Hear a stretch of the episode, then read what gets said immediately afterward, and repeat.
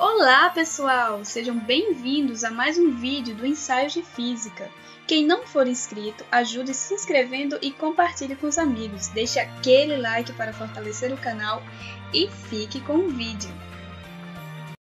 E aí galera, como vocês estão? Aqui quem vos fala é o Aleph e eu estou muito bem, mas confesso que estou um pouco triste. Essa semana eu estava estudando sobre energia, um tema bem legal que inclusive nós já temos ensaios sobre o assunto aqui no canal, e eu estava folhando o livro quando vi uma foto de uma montanha russa. Nesse exato momento bateu uma saudade de quando eu me diverti em uma embora as que eu tenha andado fossem bem simples comparado a algumas bem mais radicais que estão espalhadas pelo mundo. Mas enfim, depois de ver a foto, além da nostalgia, me deu uma curiosidade de conhecer um pouco mais sobre ela. E antes de começar, eu quero fazer uma pergunta. Vocês já pararam para pensar na física que se tem na montanha russa? Pois bem, para começar, vale salientar que poderíamos passar horas falando sobre a física da montanha russa, já que temos muitos conceitos físicos, como as leis de Newton, energia, trabalho, termodinâmica, velocidade, aceleração, calor, forças e muito mais. Eu passaria muito tempo aqui falando de tudo isso. Então é por isso que hoje nós vamos nos concentrar em apenas alguns conceitos mais básicos para que você possa conhecer melhor o funcionamento da montanha russa.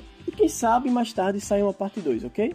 As montanhas russas, como seu nome já diz, foram originadas na Rússia. No inverno, as pessoas começaram a se divertir com seus trenóis em pequenas elevações de gelo. A brincadeira dos trenóis chamou a atenção de algumas empresas, até que uma companhia russa construiu a primeira montanha russa de gravidade em Paris no ano de 1812. Atualmente temos muitas montanhas russas enormes. A King Dakar é atualmente a mais alta montanha russa do mundo, chegando a 139 metros, que é a altura de um prédio de 40 andares, e também pode chegar a uma velocidade de até 206 km por hora. O passeio pode durar até 56 segundos e o comprimento é de cerca de 950 metros. Agora vamos adentrar de fato na física. Bom, o princípio que os engenheiros e os físicos usam para que a montanha-russa funcione corretamente é o da conservação da energia mecânica. Esse conceito diz que se não há forças dissipativas como a atrito e a resistência do ar, a energia do sistema se conserva. Mas não é bem assim que funciona. Nas montanhas russas da vida real, há dissipação de energia. Uma parte da energia é perdida em forma de calor por causa do atrito entre o carrinho e o trilho. Esse é o famoso efeito Joule, que já comentamos em outros vídeos aqui.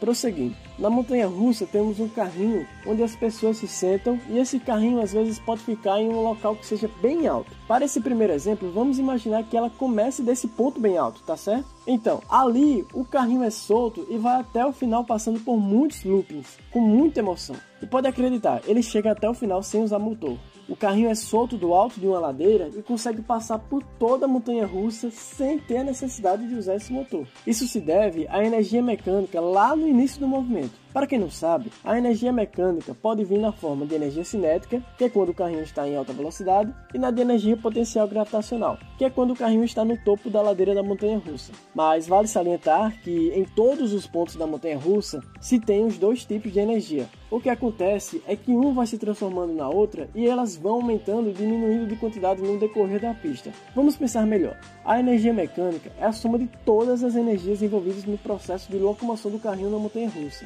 E como no momento inicial esse carrinho está parado em cima de uma ladeira, ele só tem energia potencial gravitacional. Depois que ele é solto, uma parte dessa energia irá se transformar em energia cinética e outra parte será perdida em efeito Joule. E essa energia é perdida porque não pode ser reaproveitada no sistema da montanha russa. Então, ela tem que ser projetada para que a energia potencial gravitacional seja suficiente para compensar essa perda. Mas em alguns casos, onde o carrinho não começa a rodar em um ponto alto, pode ter um motor que funcione à base de energia elétrica ou energia diesel que fica movimentando uma corrente no próprio trilho para auxiliar a subida do carrinho para esse topo bem alto. A partir dali, como diz o Matuto, é só ladeira abaixo. E é aí que começa a maior parte da atuação da energia mecânica. Quando o carrinho está subindo a ladeira e andando mais devagar, nós temos pouca energia cinética e um aumento gradativo da energia potencial gravitacional. Quando o carrinho está subindo a ladeira e andando mais devagar, nós temos pouca energia cinética e um aumento gradativo da energia potencial gravitacional, já que se tem um aumento da altura.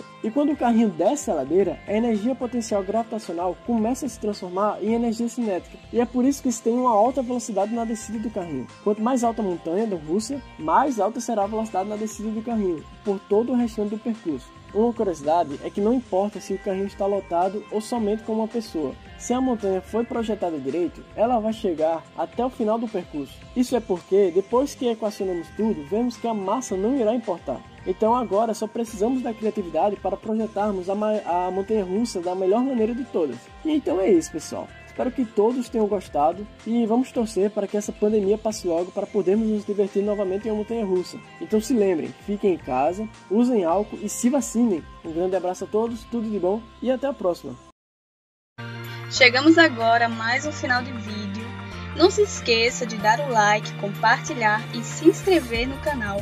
Nos acompanhe também no nosso Instagram Ensaios de Física.